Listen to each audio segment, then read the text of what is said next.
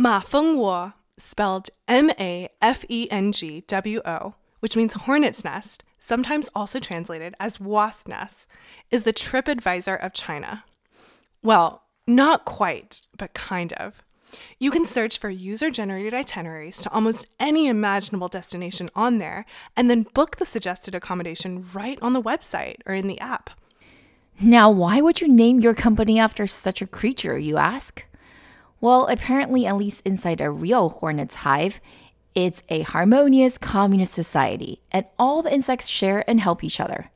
And so that's what the founders of Ma Fengwo had in mind when they created the company. A place where everyone would upload their travel guides unselfishly and share their best travel tips, as world travelers are apt to do. And for a while, it seemed to work. After being founded in 2006, Ma Fengwo has had a slow but steady climb and now boasts 100 million users, 920,000 international hotels, and 21 million real reviews, 真实点评, covering 200 countries. A very generous ecosystem of sharers. But then it all changed. Last week, a blogger named Ding Ziquan, who operates the WeChat account Xiaosheng Bibi, together with a three person data analytics firm called Shenzhen Hurui Data, published an article with the following title Ma Fengwo, the startup valued at $2.5 billion, is actually a ghost town constructed on zombie accounts and fake reviews? In it, Ding and Hurui alleged that a whopping 18 million of the 21 million so called real reviews were fake. That's more than 85%. Immediately, this became the top headline across Chinese tech news for the week, and it's still ongoing, with Ma Fengwo having already filed a lawsuit against Hurui and Ding for defamation. In this episode, we are joined by guest host Eva Woo, who will attempt to unravel this hornet's net with us. Total pun intended. And take a look inside the world of fake user generated content in China. How does this happen? What are the consequences? Is it the industry norm? Let's find out. The president's key economic team goes to China. Uh, after a whole night thinking, I say I still want to do it.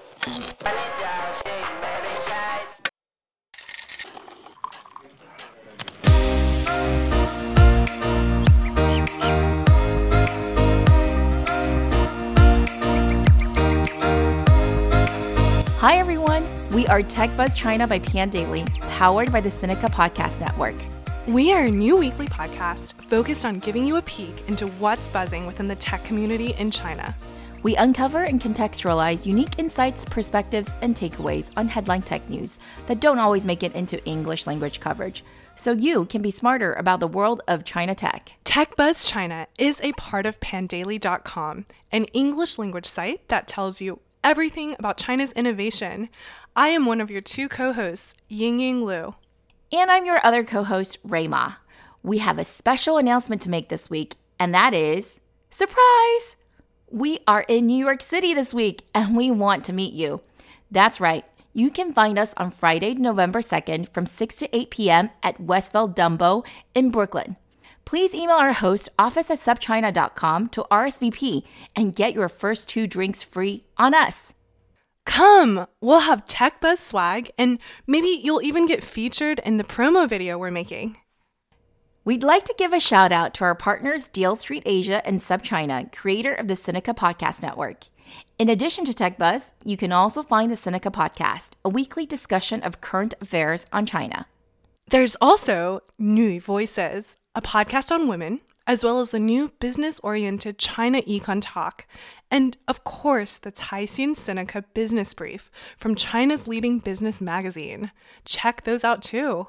And oh, yeah, if you enjoy listening to us, please take the time to leave us a rating or review on iTunes, Facebook, or wherever you get your podcast.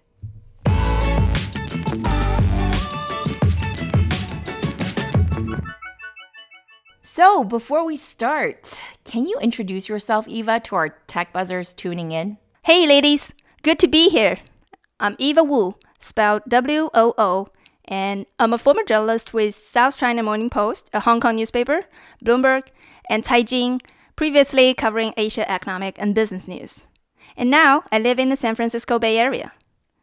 I've known Ray quite a while now, since we're both living in Asia and found that we had a shared passion for telling the biggest Asian innovation stories of our time. I'm really excited to be on Tech Buzz to tell the story of Ma Fengwo and fake reviews. Welcome, Eva. I know this story didn't get too much attention in the English media because, let's face it, at $2.5 billion, Ma Fengwo is a really minor Chinese unicorn, but it did stir up a storm of controversy in China, including, as we said earlier, a lawsuit, and I'm so glad you're here to talk about it with us. I agree. As an entirely Chinese facing website with no international users, it makes sense that this wasn't a big deal in the West. But it really belies a far bigger problem of content and data integrity in Chinese tech. So, Eva, tell us about the problem. Okay, guys, imagine you're on TripAdvisor and you stumble upon the review that starts like this quote, translated by the concise Chinese English dictionary, colon. For our fifth anniversary, my foodie husband and I decided to go on wine tour of Tuscany, unquote. How would you feel? You probably wouldn't trust the authenticity of that review, nor the quality of the winery. Even worse, you might seriously question how much you should rely on that website to guide you toward finding you the right destination for your travel needs. Uh, a review that starts with translated by a dictionary? Of course not. That just screams this is fake. Well, that's basically what China's TripAdvisor, aka Ma Fengwo, is being accused of. That review you just heard is representative of many on Ma Fengwo's website that was allegedly generated by paid posters, many of which are bots. Basically, it all started when someone at data startup Hurui got food poisoning from takeout. They gave the restaurant a bad review, but were then accused by the restaurant owner of being a malicious paid poster.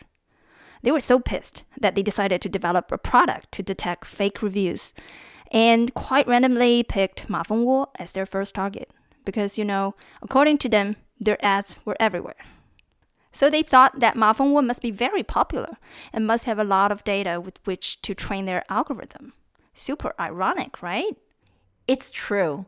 Ma Fengwo had spent over $20 million in advertising for the recent World Cup, so their ads were indeed everywhere. Little did they expect, though, that those ads would bring upon them this detailed forensic investigation by Hurui. Hurui's investigation showed that of the 21 million user reviews on Ma Fengwo's website, 85%, or 18 million of them, were fake. And not the quote unquote original reviews the company claimed to have. According to them, 7,454 fake user accounts were involved in plagiarizing and faking content, some copying and transferring content directly from rival sites, including Ctrip, Elong, Meituan Dianping, and even the English ones we said earlier, like Agoda and Yelp, using online translators. In some cases, the bots were so poorly designed that they weren't even smart enough to take out the lines, translated by an online dictionary, which began the review we heard earlier.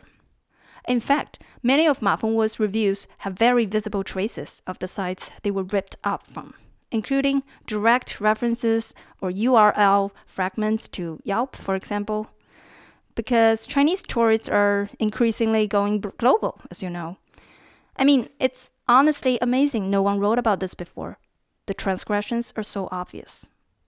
Yeah, the fake users, for example, left a comment trail with conflicting identity information in terms of gender, time, and location. For example, in one review, they may have a husband, the next, a girlfriend. Well, actually, I'm not quite sure why that's not possible, especially in San Francisco. But okay, this next example is really bad. So sometimes the bot even grabbed the text of the advertisement that was next to the review at the time of the screen capture for some truly laughable results. Like in one, you can see text for an ad for a private investigator in one of the reviews. And you know what else was suspicious? Ma Fengwo users were overwhelmingly more active in certain periods during certain years of the company's decade year history than others, Plus, large numbers of reviews were being posted during work hours, as opposed to on weekends when most other review sites get their user reviews, as you'd expect. Hu Rui postulated that some of the fake accounts were actually owned by Ma Fengwo's staff. These are the same staff, by the way, who seem to also win most of the special prizes given out on the site. These shocking accusations were well documented. The original post is full of screen captures that highlight the problematic pages. Maybe because it was full of evidence, it quickly went viral on Chinese internet. As expected, Ma Fengwo PR quickly dismissed it as a malicious, organized attack full of exaggerations. By the company's own count, less than 3% of total content was problematic, since reviews only account for a small fraction of total content on the site. There are blogs, itineraries, forums, videos, etc. They also blamed online marketers for the forged reviews. Ma Fengwo had to act quickly and aggressively because this expose literally came at the worst time possible. I mean, they're in the middle of fundraising.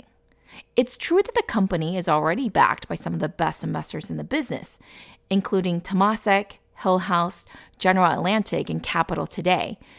But this August, it was leaked that Ma Fengwo is in the middle of raising $300 million at a valuation of up to 2.5 billion. Again, it's not a ByteDance by any means, but not shabby either. In Ma Fengwo's business means that its reviews are super important, which is why this article was not just devastating in terms of timing, but also generally the content. That's right. Ma Feng Fengwo, as you probably have understood by now, is an online social travel platform well known for its user generated content and social engagement features. It also offers travel booking services such as flight and train tickets and hotel reservations. Advertising and commissions from transactions are their two main revenue streams. At the end of last year, co founder Liu Gang said about half of the company's revenue is from advertisers, and the other half from being a marketplace, selling flight tickets, hotel, and travel products. And just how much revenue was there? Well, according to Jing Travel in 2017, Ma Fengwo had $1.5 billion in sales, 63,000 transactions, and over 100 million monthly active users. But it's still a second tier player in the gigantic Chinese online travel market. According to Analysys Yiguan in Q1 2018, Ctrip and Ctrip backed Qunar together account for 53.6%, over half of the market, while Alibaba's Fliggy or Feizhu was about 15%. Ma Fengwo is behind all of these guys. Then again, the market's huge. That's because Ma Fengwo plays in a smaller niche. While Ctrip and Qunar are your traditional mainstream travel booking sites focused mostly on search, Ma Fengwo and Qiongyou use user-generated content to drive traffic which explains why the often cited 21 million reviews are critical for Ma Fengwo to demonstrate the active user engagement on its website. So these reviews are also how Ma Fengwo can charge businesses for advertising, especially those with unique assets such as boutique hotels, who might not do as well on Ctrip's one-stop shop platform. Ma Fengwo understands that the user's first step of planning any trip is not the actual booking process, but the decision of where to go, which is why it's content driven and started with travelers' blogs. Honestly, in the past, I've stumbled upon many Ma Fengwo blogs while doing travel planning online, and some of them are quite good. Most of them seem to be authentic, they have a voice, they're informative with lots of tips and tons of pictures and videos attached. Many of my Chinese friends living in China agree. They do regularly use it to come up with itinerary and destination ideas. However, such content is incredibly hard to scale and monetize, which is why Ma Fengwo eventually transitioned into more of a review business. Hence our comparison of it to TripAdvisor. And it turns out reviews are hard to grow within a short amount of time. And under the pressure of scaling quickly, it appears Ma Fengwo management found a more creative way to make its KPIs go up and to the right. And now we're back to where we started, which is this controversy of fake data, namely fake reviews. Now that you understand why the reviews are so important to Ma Fengwo's business, it makes sense why the company is fighting back so hard. As we mentioned before, it's already filed suit against Hu Rui and Ding for defamation in Beijing, accusing them of a malicious and organized attack. But obviously, the defendants are not giving in. Ding Ziquan put out an official statement that their investigation was purely organic and not founded by Ma Fengwo's enemies, as they insinuated. Ding also pointed out that Ma Fengwo has been hard at work erasing the evidence, although you can find the fake reviews easily via web archive. Hu Rui pointed out that even with Ma Fengwo's core blogs, at least 7% are suspected to be infomercials by paid posters. As Ding put it, plagiarizing and paid posting are so rampant on Chinese internet that it has almost become a consensus or an unspoken rule. They just made the greater public more aware of it. Yeah, plagiarizing and paid posts are both pretty self explanatory, but let's talk a bit about the latter anyway. In China, paid posters are called 水军, which technically means navy. Why navy? Well, it comes from the fact that many navies in the old days were basically mercenaries for hire. And that's what these guys are. They're posters for hire. You pay them some nominal amount of money, like a dollar or less, and they're tens of thousands or just thousands of them ready to do whatever you need.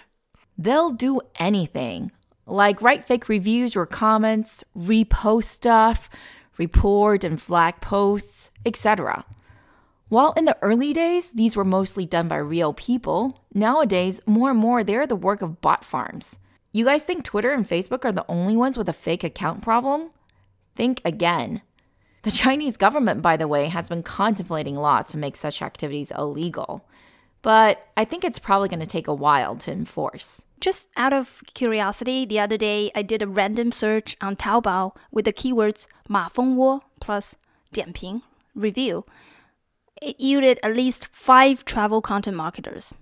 For 150 bucks a month or less, vendors will write infomercials guaranteed to be prominently featured travel blog on Mafengwo. There are also Mafengwo accounts for sale, as well as Python web scraping services and review writing services, many of which are AI powered, by the way. They're available for less than $1 per review.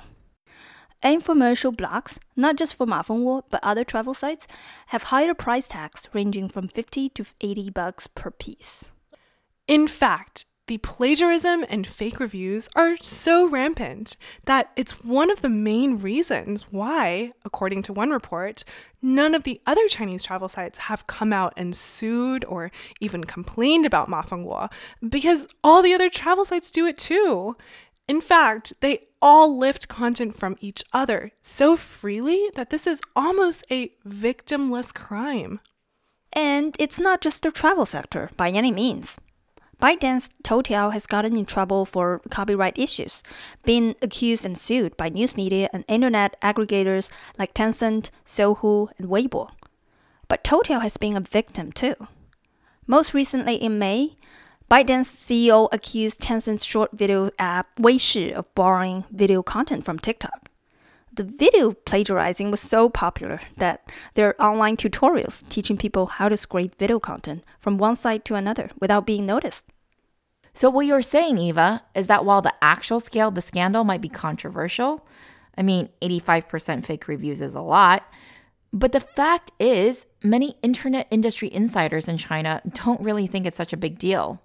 And that's why Ding Ziquan is so upset, right?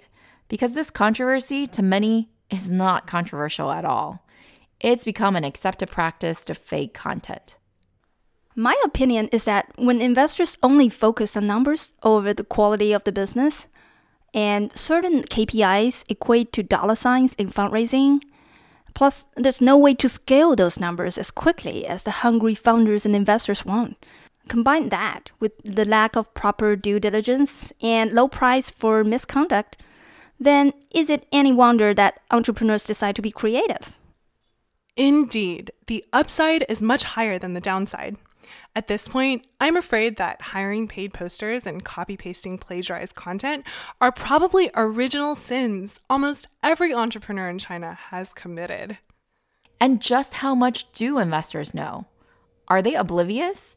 Or are they part of the game helping internet companies like Ma Fengwo dress up their numbers before going for fundraising and IPOing in the US? That's not my conspiracy theory. That's what Chinese netizens are wondering. I mean, Ma Fengwo has actually put out an official statement saying that they don't expect this data controversy to affect their plans of going IPO on the NASDAQ at all. They still expect that to happen within the next two to three years. I'm not joking. Well, maybe the investors don't know, because at least for Ma Fengwo, there was a dramatic growth in user activities during the times when the company was fundraising. So it could be argued that the data was faked in preparation for the fund. Either way, though, it seems like maybe investors should hire firms like Hurui to dig deeper into prospective investments because I'm sure there are plenty more skeletons to be found.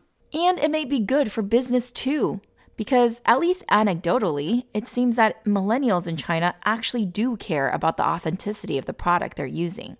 And they want to connect with other passionate users, not bots. While it is true that there are some in China who take a really utilitarian view, like those people who believe that, oh, whatever, even if these reviews are plagiarized, they're still somewhat useful to me. Those people, they tend to be older, mostly over 40. The younger folk do not think this is cool at all. So maybe changing user behavior can drive some of these entrepreneurs to think twice before engaging in these shady practices. Eva, before we end, what are your final thoughts on this story? I really liked working on this episode with you guys because it shines some light on how these Chinese internet companies are managing to grow so rapidly to make their investors happy. That is, with the unfortunate attitude that the ends justify the means. It also makes me wonder how much we could really trust some of the phenomenal user data reported by these Chinese internet companies. I know. It sounds like we need more people like Ding Ziquan and the folks over at Hurui to keep these companies in check. Ding, by the way, was the same guy who exposed the Chinese Red Core browser for being just the skin of Google Chrome a few months back. I don't know if you guys remember that scandal. Huh, this guy is fearless. Hopefully, knowing that more and more people are watching and paying attention will keep more and more Chinese entrepreneurs honest. Well said, Ray. And investors, too. They should be more demanding and rigorous in their due diligence. Anyway, there definitely need to be repercussions because it's the consumer who's hurt and cheated out of their hard earned cash at the end of the day. All right, one last thing before we end, everyone. How can our tech buzzers find you, Eva? Probably easiest to reach me on Twitter at my name, which is spelled at E V A W O O. And my LinkedIn name is the same Eva Woo, E V A W O O. Thanks, everyone.